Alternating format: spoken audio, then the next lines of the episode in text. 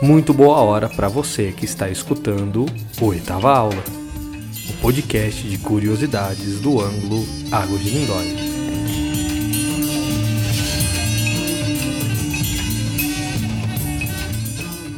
Charles Boycott. Notou algo de familiar nesse nome? Capitão do exército inglês, reformado, administrando as terras de um rico lord irlandês se recusou a discutir os preços dos aluguéis com os camponeses locais. Como maneira de protesto, o Sindicato dos Trabalhadores Rurais resolve dar um gelo em Charles. Nenhuma pessoa da comunidade falaria com ele, nenhum comércio da comunidade venderia para Charles e sequer sentariam ao seu lado nos cultos religiosos. A história se alastrou e ganhou notoriedade na imprensa, até cair nas páginas do londrino Times, que cunhou o termo boicote.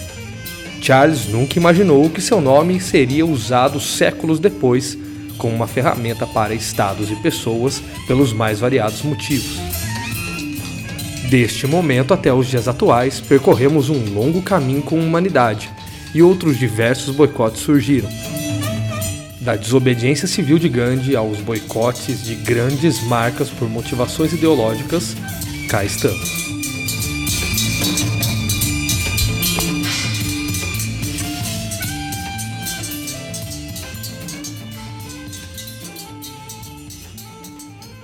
Como exemplo de desobediência civil, temos o ludismo, movimento que trabalhadores quebravam as máquinas, pois viam nelas o motivo de sua miséria.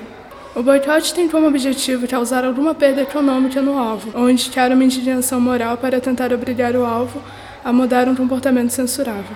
Como ocorreu no caso do boicote aos ônibus Montgomery em 1955 no estado do Alabama, nos Estados Unidos. Durante o regime segregacionista, Rosa Parks, uma mulher negra, se recusou a ceder seu lugar a um homem branco, o que resultou em sua prisão. Suas ações levaram ao boicote. Martin Luther King Jr. também se envolveu, o que mais tarde gerou o fim de um regime. Essa foi Ana Luísa Fernandes, sobre as questões de desobediência civil. Sobre o mesmo aspecto, opinou o aluno do terceiro ensino médio, Pedro Mantovani. Eu acho que o boicote ele é muito usado assim só no espectro econômico e comercial, mas ele pode ser usado em outras vertentes também, como é comum poder utilizar para alterar o cenário político de um país. Quando algo, por exemplo, assim, um regime autoritário, a população pode assim, como não utilizar um protesto que poderia causar muita morte, utilizar um boicote, por exemplo, fazer alguma campanha política para tal coisa. A pessoa pode boicotar e ir contra isso. É uma forma de defender os direitos e ir contra o regime autoritário. Quem nos clareia os aspectos econômicos da questão é o aluno Diego Generoso. Eu vou falar sobre o caso de boicote com a Razer, uma das maiores empresas que vende produtos eletrônicos de jogos e videogames.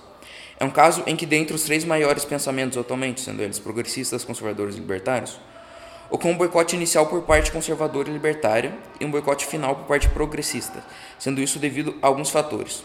A Razer tinha uma embaixadora chamada Gabi Catuso, mas o boicote apenas ocorreu depois que a embaixadora mostrou uma atitude supostamente responsável, segundo algumas pessoas. Ela respondeu uma piada sexista, sendo de certa forma sexista na visão de algumas pessoas. Isso não agradou essas pessoas no geral, ainda mais levando em conta o fato de que a maioria dos consumidores e público da Razer são homens, e o comentário dela levou ela a perder o patrocínio. Os progressistas, por outro lado, vieram boicotar a empresa com que se seguia, que seria a empresa tirando o patrocínio de Gabi por ter respondido aquilo de forma sexista.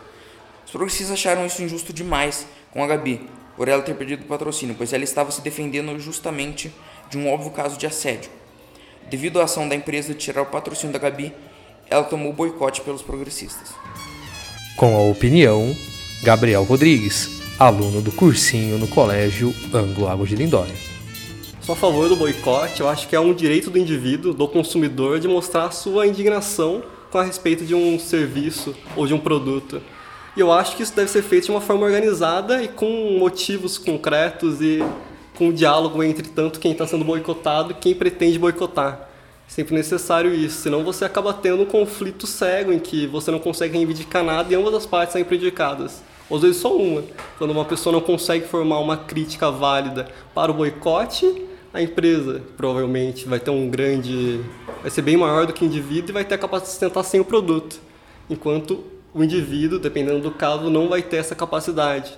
Então acho que sempre necessário haver diálogo, não um boicote puro e simples. Talvez antes do próprio boicote, uma tentativa de entrar em contato com o indivíduo, o alvo do boicote, a fim de um diálogo. Acho que o boicote deve ser o último recurso, ou o penúltimo recurso, dependendo do que você pense, na tentativa de haver alguma mudança, mas sempre levando em consideração um dos pontos, tanto uma empresa está sendo boicotada, os motivos dela está oferecendo o que agride ou vai contra a opinião do consumidor, e o consumidor mostrando sua opinião porque ele é contra a forma que o produto está sendo feito, o preço ou o serviço.